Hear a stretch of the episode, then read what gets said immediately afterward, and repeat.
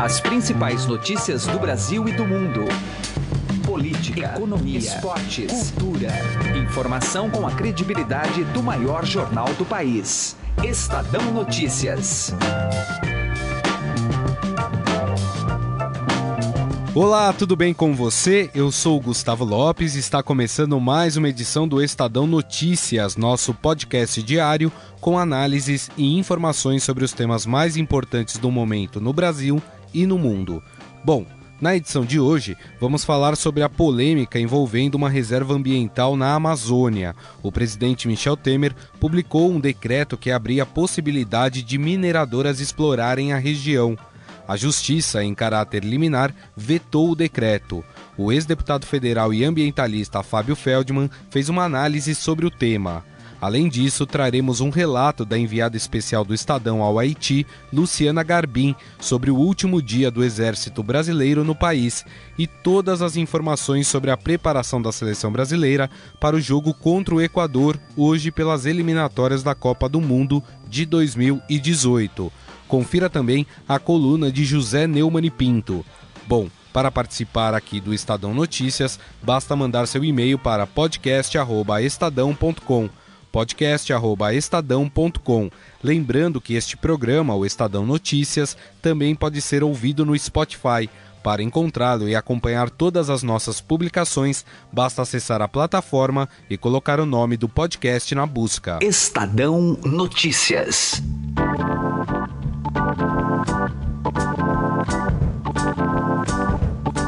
E agora no Estadão nós vamos falar sobre uma área de 47 mil quilômetros quadrados na Amazônia, rica em cobre e outros minerais, que poderá a partir de agora ser explorada pela iniciativa privada. O presidente Michel Temer editou o decreto que extingue a Reserva Nacional de Cobre e Associadas, uma área que equivale ao Espírito Santo. Para se ter uma ideia, a área engloba nove áreas protegidas, como as florestas estaduais do Paru e do Amapá. Lembrando que há uma liminar que está vetando este decreto, mas claro, eh, as liminares podem cair, enfim, e, e isso pode se tornar uma briga judicial.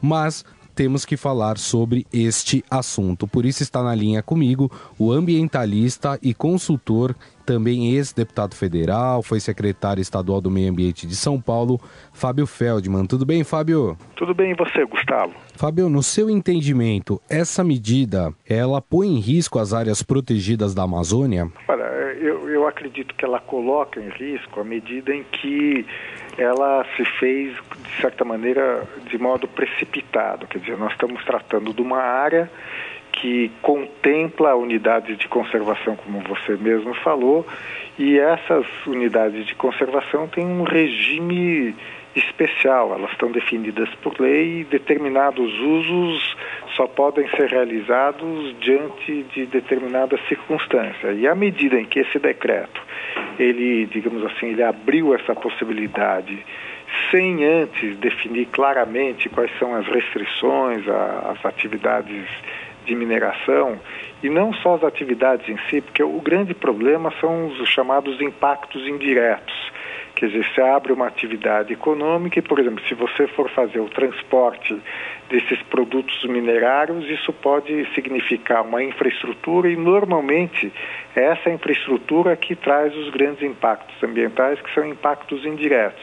Então, a grande crítica que se tem a, a este decreto do presidente Temer é que ele deveria ter sido feito uh, de modo mais pormenorizado, mais detalhado, é, com a finalidade, inclusive, de garantir que os atributos dessas unidades de conservação não sejam comprometidos. Aliás, essa é uma exigência da Constituição de 88. Quer dizer, a Constituição de 88, ela determina, é, em relação à unidade de conservação, que elas uhum. só podem ser modificadas por lei, desde que os seus atributos não sejam comprometidos. Então, eu acho que o que o governo deveria ter feito antes de editar esse decreto, é pactuar uh, em detalhes, porque o, o diabo está nos detalhes, quer dizer, quais são as áreas em que está se pretendendo esse tipo de atividades, quer dizer, quais seriam os impactos das atividades em si, uh, da infraestrutura para exploração de, de, de, dessas atividades, porque estou dizendo, você tem uma mina, é, com uma substância, um produto mineral importante. Uhum. O grande desafio é como você vai fazer o transporte desse produto. Sim. Quer dizer, você vai fazer ferrovia, você vai fazer estrada, e ao definir essa infraestrutura, você tem que garantir que ela não signifique grandes impactos indiretos. Quer dizer, se você verificar, por exemplo, o desmatamento na Amazônia, você vai ver que, ela se, que ele se faz normalmente no entorno das rodovias, é o que a gente chama espinha de peixe, que você faz a rodovia e aí vai havendo a ocupação sistemática no entorno dessas rodovias. Então, acho que o governo se precipitou em relação a, a este decreto, deveria ter elaborar, feito a lição de casa antes, inclusive para evitar até mesmo uma eventual judicialização que vai acabar ocorrendo em relação a isso. Se judicializar, o que vai ocorrer? Isso vai afastar até mesmo eventuais investidores nesses projetos. Claro. Ou seja, a maneira que foi feita, é, é, foi feito esse decreto, essa medida do governo, quer dizer, eu acho que de maneira precipitada e equivocada, gerando uma repercussão muito negativa, inclusive para aqueles que eventualmente têm interesse em investir nessas atividades. Faltou, na sua opinião, um maior diálogo com os agentes da sociedade civil, principalmente os que defendem a causa ambientalista no Brasil? Eu acho, primeiro, que faltou uh, um diálogo dentro do próprio governo. Quer dizer, tanto isso é verdade que o governo lançou a medida e depois uh, uh, teve que recuar através de uma conversa feita entre os ministros de Meio Ambiente e o ministro de Minas e Energia. Quer dizer, ou seja, esta conversa deveria ter sido feita antes. E também pedir ao Ministério do Meio Ambiente, que tem esta vocação, para que ele conversasse, inclusive, com esses atores que você mencionou, estratégicos. Que atores são esses? Representantes da sociedade civil na área de meio ambiente, representantes da sociedade civil na área indígena, para você pactuar e não não não viver um pouco essa tensão que nós estamos vivendo, quer dizer, uma medida que poderia ter, ter virtudes acabou sendo uma medida, uma iniciativa condenável praticamente por todos e com grande repercussão negativa internacional, inclusive. Quer dizer, gera um desconforto, uma desconfiança que eu acho que é grave para um país que precisa eventualmente até desenvolver muitas atividades econômicas como a que está sendo proposta. Nós conversamos com o ambientalista, consultor, ex-deputado federal, foi também secretário estadual do Meio Ambiente de São Paulo, Fábio Feldman que nos falou um pouco mais sobre esse decreto do presidente Michel Temer que extingue uma reserva de cobre na Amazônia. Obrigado, Fábio. Um abraço. Às ordens. Estadão Notícias. Direto ao assunto. Com José Neumann e Pinto.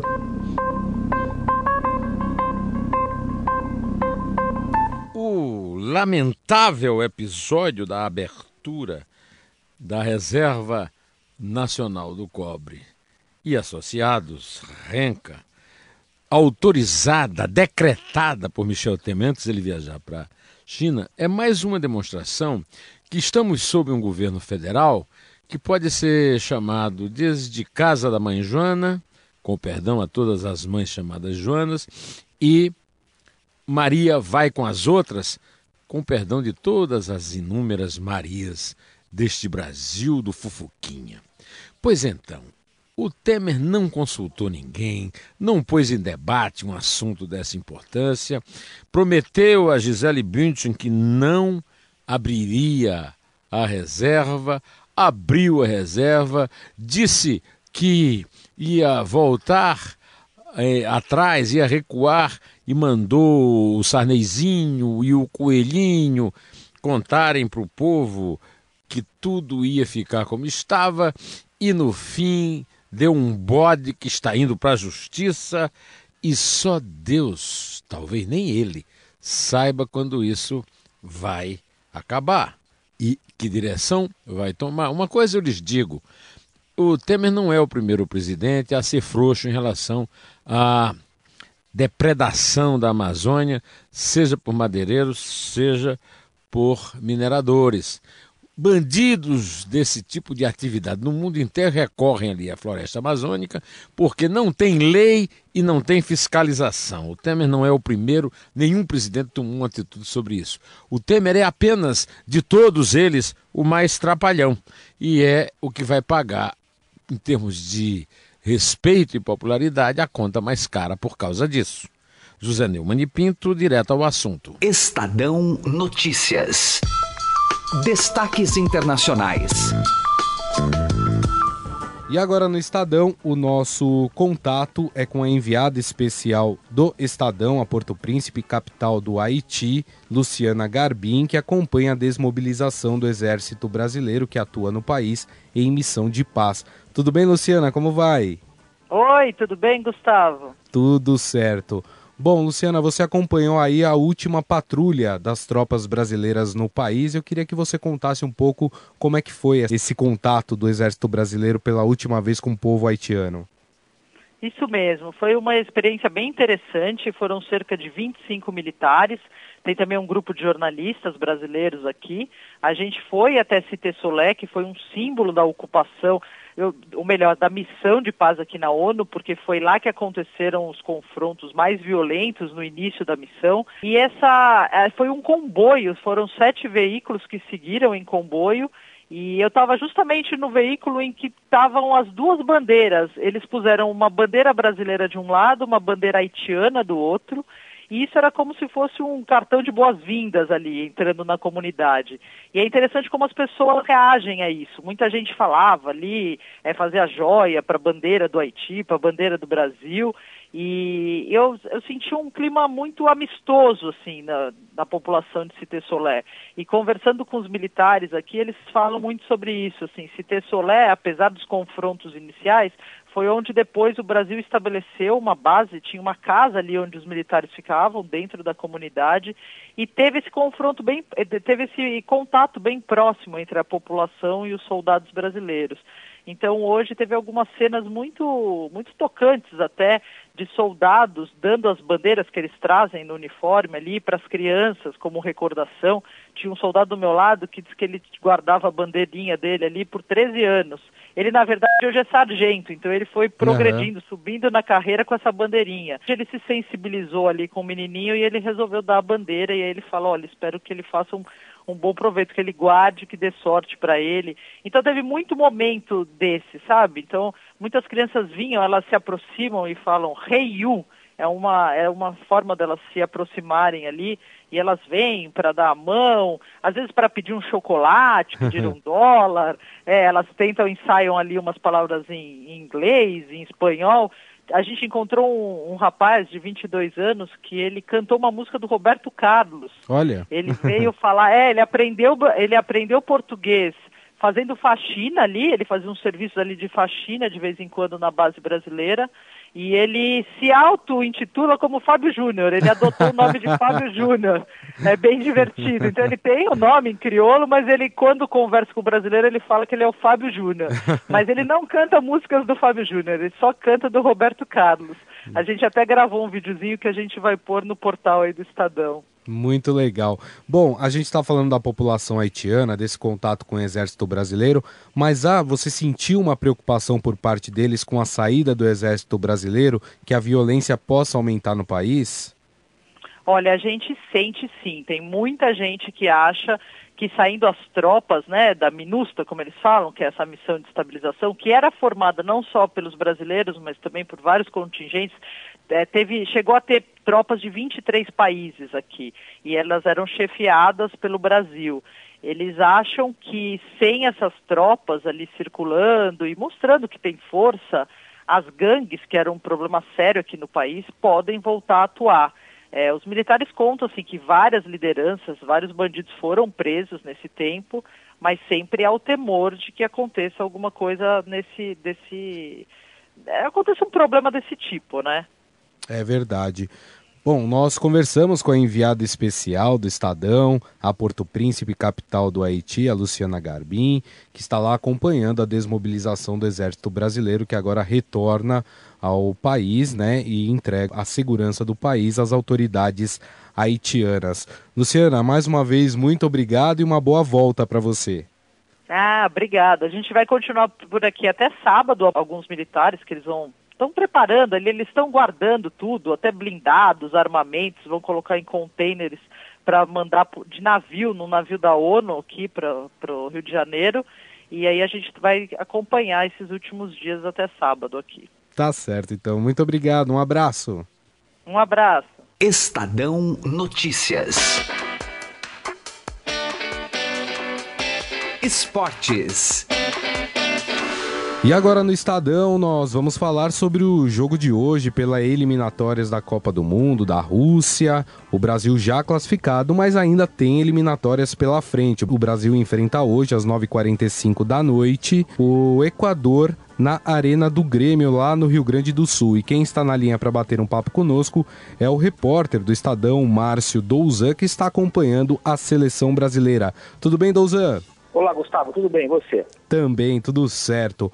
Bom, parece que o Tite ainda tem uma dúvida em relação ao time. A principal dúvida dele seria entre Felipe Coutinho e William? É isso mesmo. O time titular da seleção está praticamente definido, é aquele que já vinha sendo treinado desde o início é, da semana. A única dúvida do Tite fica com a última vaga no meio-campo entre o Felipe Coutinho e o William. A tendência é sim que jogue o William, porque o Felipe Coutinho está parado, né? Vinha com dor, reclamando de dores nas costas, ele ainda não atuou é, nessa temporada europeia que recém começou lá pelo Liverpool, então a tendência é que o Felipe Coutinho acabe esperando sua chance no banco e o Tite vá como o William de, de titular, o que faria com que a seleção fosse exatamente a mesma que enfrentou o Equador há um ano na estreia do Tite e que o Brasil venceu por 3 a 0 com dois gols do Gabriel Jesus. Bom, a CBF esperava público recorde na Arena do Grêmio, aí em Porto Alegre. É, 55 mil torcedores cabem ali no estádio, mas parece que está frustrando aí os planos da confederação, né?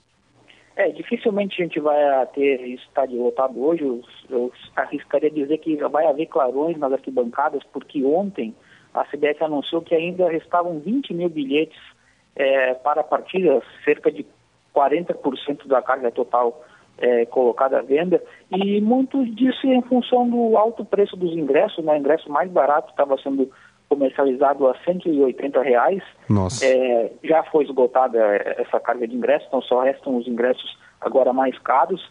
E acho que isso deve ser o ponto principal é, para a gente não ter o estádio lotado logo mais. É, a torcida gaúcha estava bastante mobilizada pela questão do Tite, é, que ele treinou tanto o Internacional quanto o Grêmio, foi campeão pelo Caxias, ele despontou é, de fato para o futebol aqui no Rio Grande do Sul, ele é aqui é, do Rio Grande do Sul, lá da Serra Gaúcha, mas o preço impeditivo dos ingressos vai acabar afastando um pouco a torcida é, do jogo contra o Equador hoje à noite.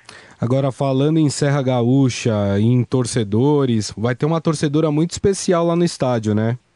É, vai ter a dona Ivone Bach, a mãe do Tite, aos 81 anos ela confirmou que vai para o jogo sim, vai torcer pelo filho. Vai sair muita gente lá da, de Ana Rec, né? Ana Rec é um, é um bairro de Caxias do Sul um pouco afastado, tem ainda um ambiente pitoresco, é um lugar bem calmo. A gente visitou ela na terça-feira, a gente foi, eu e o fotógrafo Fábio Mota do Estadão, a gente foi lá fazer uma matéria com ela. Ela estava bastante emocionada, como é bem o, o estilo da dona Ivone, e ela vai para o jogo sim. Ela quer assistir é, o filho é, brilhar mais uma vez pela seleção brasileira. É isso aí. Bom, esse foi o Márcio Douzan, repórter do Estadão, que está acompanhando a seleção brasileira lá no Rio Grande do Sul, o gaúcho Márcio Douzan, e que nos trouxe todas as informações sobre a seleção brasileira. Obrigado, viu, Douzan? Um abraço para você e bom jogo. Valeu, obrigado, Gustavo. Um abraço a todos. O Estadão Notícias desta quinta-feira vai ficando por aqui. Contou com a apresentação minha, Gustavo Lopes, e montagem de Nelson Volter. O diretor de jornalismo do Grupo Estado é João Fábio Caminoto. De segunda a sexta-feira, uma nova edição deste podcast é publicada. Saiba mais no blog Estadão Podcasts. Agora também estamos disponíveis no Spotify. E mande seu comentário e sugestão para o e-mail podcast@estadão.com podcast@estadão.com. Um abraço, uma boa quinta-feira e até mais. Estadão Notícias.